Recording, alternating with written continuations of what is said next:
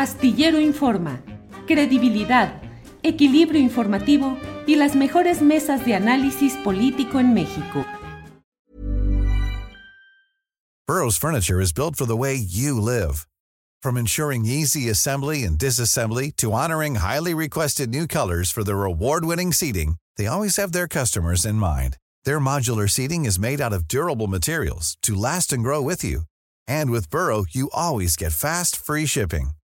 Get up to 60% off during Burrow's Memorial Day sale at burrow.com slash ACAST. That's burrow.com slash ACAST. burrow.com slash ACAST. Everyone knows therapy is great for solving problems, but getting therapy has its own problems too, like finding the right therapist, fitting into their schedule, and of course, the cost. Well, BetterHelp can solve those problems. It's totally online and built around your schedule. It's surprisingly affordable too.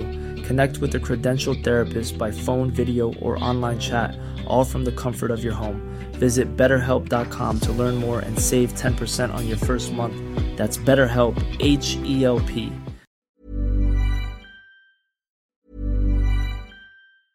It's that time of the year. Your vacation is coming up.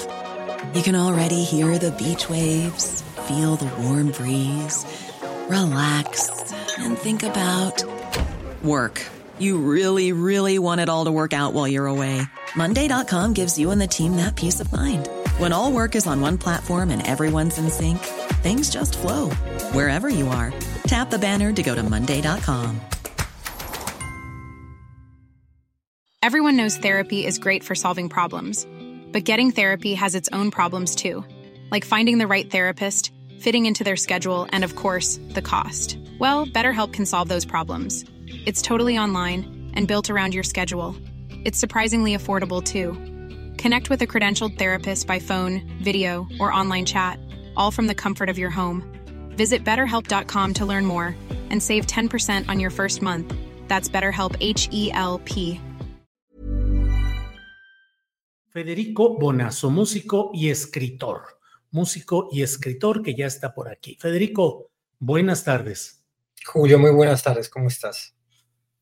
Bien, Federico, pues la verdad es que leo algunos de tus tweets, leo otros comentarios y seguimos preguntándonos qué sucede, cuáles son los riesgos, cuáles son las partes positivas y las que hay de este debate que se está abriendo y se está generando respecto a la pertinencia de, que haya precandidaturas como la de García Harfuch en, en la Ciudad de México e incluso, Federico, a la vista de algunas de las encuestas de opinión que se están publicando, en las cuales se da una enorme ventaja a Claudia Sheinbaum sobre Xochitl Gálvez, su principal competidora, al menos en este momento, eh, pues uno se pregunta también, ¿hay necesidad de abrir a cartas oscuras, complicadas, turbias, contradictorias, abrir las candidaturas a personajes así en Morena cuando se tiene tal distancia como para optar justamente por una solidez y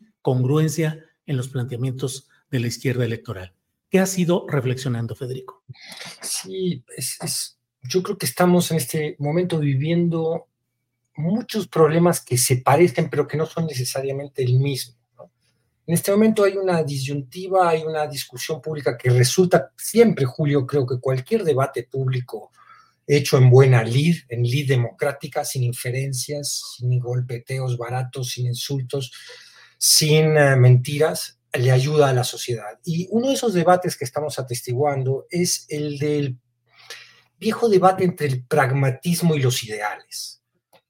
Uh, con dos fechas tan emblemáticas como las que acaba de pasar eh, en nuestro país, el primero Ayotzinapa el 26 de septiembre y, y, hace unos días el 2 de octubre, es imposible no reflexionar sobre la herencia de, ambos casos, sobre todo la, la, lucha que han desatado social y por justicia, tanto los familiares y quienes acompañan a los familiares en el caso de Ayotzinapa, a los mismos normalistas que traen un DNA de justicia social y que han enfrentado siempre a la represión, y a la herencia histórica del 2 de octubre, del movimiento del 68. Eh, y nos topamos con eh, el pragmatismo, nos topamos con una, mmm, lo que tú estabas describiendo, la necesidad eh, de afianzar alianzas políticas para garantizar espacios eh, que, ponen en tela de juicio estos dos polos que siempre han, eh, que son parte constitutiva del dilema de la izquierda, pero que también, y hay que decirlo con todas las letras, han separado muchas veces a los movimientos de izquierda. estamos viendo y yo creo que Morena lo estamos viendo en este momento, su fuerza electoral y su victoria tan cantada en el 24 hace que la unidad parezca más armónica de lo que es, pero yo creo que al interior de Morena estamos viendo ya dos posturas muy claras entre, muy claras entre toda una militancia que quiere preservar los valores que le dan identidad y por los cuales ingresó a Morena. Y uno de esos es la justicia y el fin de la impunidad y otro sector que se burla a veces del primero diciendo, bueno, no se puede ser ingenuo, buena ondita, hay que entender la política real, la política es el arte de lo posible, no se le pueden exigir a nuestros líderes tampoco posicionamientos puristas, idealistas, en un momento en que la batalla es tan cruda. Y yo creo que ambas posturas tienen algo de razón. Yo, por simpatía personal, estoy con la primera, estoy con la de los valores, con la ética, porque siento lo decía muy bien Paco Ignacio Taibo II hace también dos días en el, aniversario de la creación de Morena. Él decía, la memoria nos persigue, ¿no? Aquí tengo apuntadas un par de frases de muy, muy padres, ¿no? ¿En qué momento la burocracia y los puestos se volvieron un estímulo más importante que los principios que nos animaron a tomar el poder? Vamos a barrer, sí, pero ¿para qué y cómo queremos ganar? Entonces, con esa postura estoy yo un poco más de acuerdo, me identifico, eh, y, hoy ante la iniciativa que tuvo Temoris Greco y, Leticia Chilius y, otras personas de, generar... Y Daniela Pastrana. Y Daniela Pastrana, gracias, Julio, de, proponerle a la sociedad una carta abierta de, donde se oponen a la candidatura de García Harfuch por argumentos muy bien estructurados, porque no es una cosa disparatada, nada que ver con las viejas cartas de los abajo firmantes llenas de inferencias y dolo, aquí hay una reflexión que se le propone a la sociedad muy prudente y muy pertinente. Bueno, eh, ese debate hay que darlo, hay que, hay que dar el debate de, las candidaturas, hay que dar el debate de, la identidad política, hay que dar el debate de cuándo dejamos de ser nosotros mismos si caemos del todo en las eh, redes del pragmatismo. Federico, eh, Buena parte de lo que hoy está en discusión es el hecho de decir que finalmente la gente debe decidir, que por qué se pretende coartar el derecho constitucional de un ciudadano, sea policía, carpintero, ingeniero, eh, lo que sea. Eh, ¿Por qué se le pretende impedir que sea colocado por un partido para que en un proceso de encuestas pueda resultar una precandidatura o una candidatura o no. ¿Qué responder a esa idea de que, bueno, finalmente que sea el pueblo el que decida y se puede presentar uno u otro perfil extremos y finalmente se deja ahí a que haya la votación correspondiente? Bueno, tiene, qué, bueno que yo justo estaba eh, retuiteando ahí con con una persona en las redes eh, justamente esta disyuntiva. Es decir, eh, yo creo que hay un problema de vaciamiento de, significante, ¿no? De, los vocablos han dejado de, tener mucho significado, los hemos reducido a eslogans, ¿no? Es el pueblo, sí, claro, bueno, pues por supuesto que en una democracia el que escoge es el pueblo y quién podría estar en contra de esta afirmación, del lado de la izquierda, porque del lado de la derecha la democracia les resulta cada vez más incómoda. Pero cuando decimos el pueblo decidirá, es como, ¿y tú qué eres? Tú, el que está afirmando esto no eres parte del pueblo, no eres parte del demos que juega el juego de la democracia, o tú ya eh, exoneraste o, relajaste tus responsabilidades cívicas y se las otorgaste al pueblo porque el pueblo es muy inteligente y ha madurado y es sabio. Al pueblo nunca le viene mal, a la sociedad nunca le viene mal eh, una cuota de deliberación, de debate, de discusión pública. Eso es lo que pretende la carta que han promovido eh, Temoris, Leticia, Daniela. Em, promueven la discusión. Además, hay una, hay una contraposición de derechos. Por supuesto que el derecho político de cualquiera a elegir y ser elegido no está en discusión.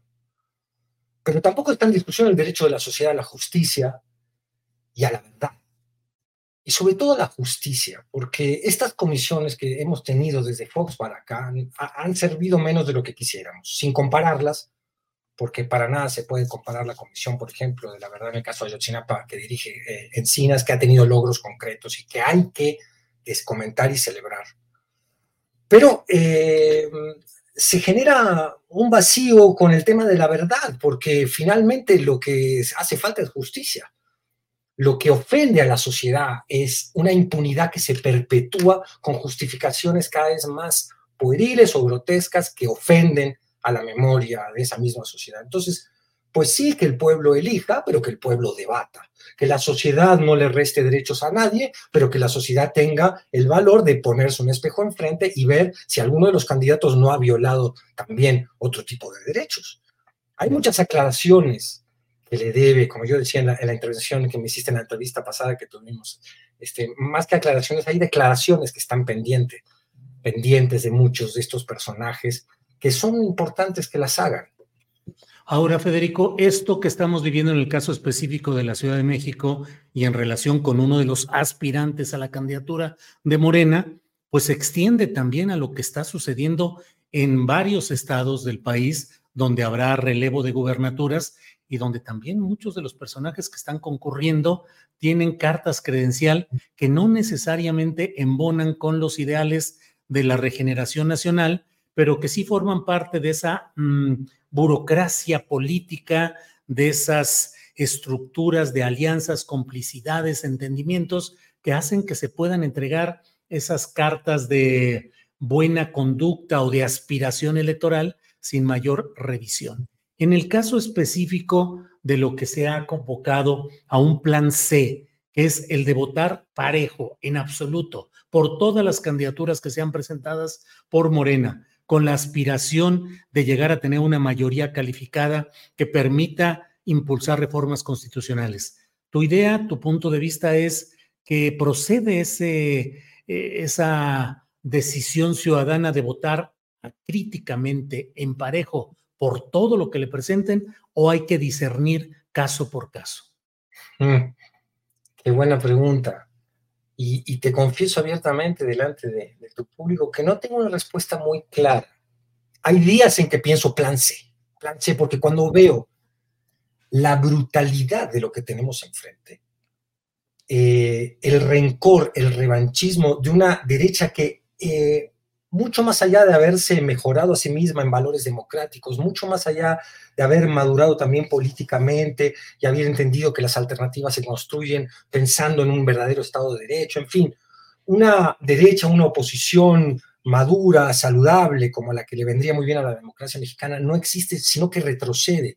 Y vemos señales claras, claras, tanto de sus voceros como de sus candidatos, de que eh, representan una idea de represión al pueblo, de represión al disenso social en caso de que tomaran el poder. Mm, no hay en ninguno de ellos tampoco algo que nos anime, un historial que nos anime a pensar que van a terminar con el contubernio con, con el crimen organizado que han tenido en el pasado. Si convocan pues a cabeza de vaca como asesor de seguridad, imagínate tú lo que es esa oposición. Cuando tú ves que, que, este, que Gurría, si no me equivoco, es el nombre del asesor económico, que fue el, que pergeñó lo del FOAPRO, en fin, cuando ves que está toda esta gente eh, detrás de la agenda y del programa, el pseudo programa de la oposición, dices plan C. Plan C porque hay que, a esto hay que oponer resistencia y le hacen falta a México cambios que solo pueden darse en el legislativo. Eh, para seguir un camino de mejoramiento de la convivencia social y del país.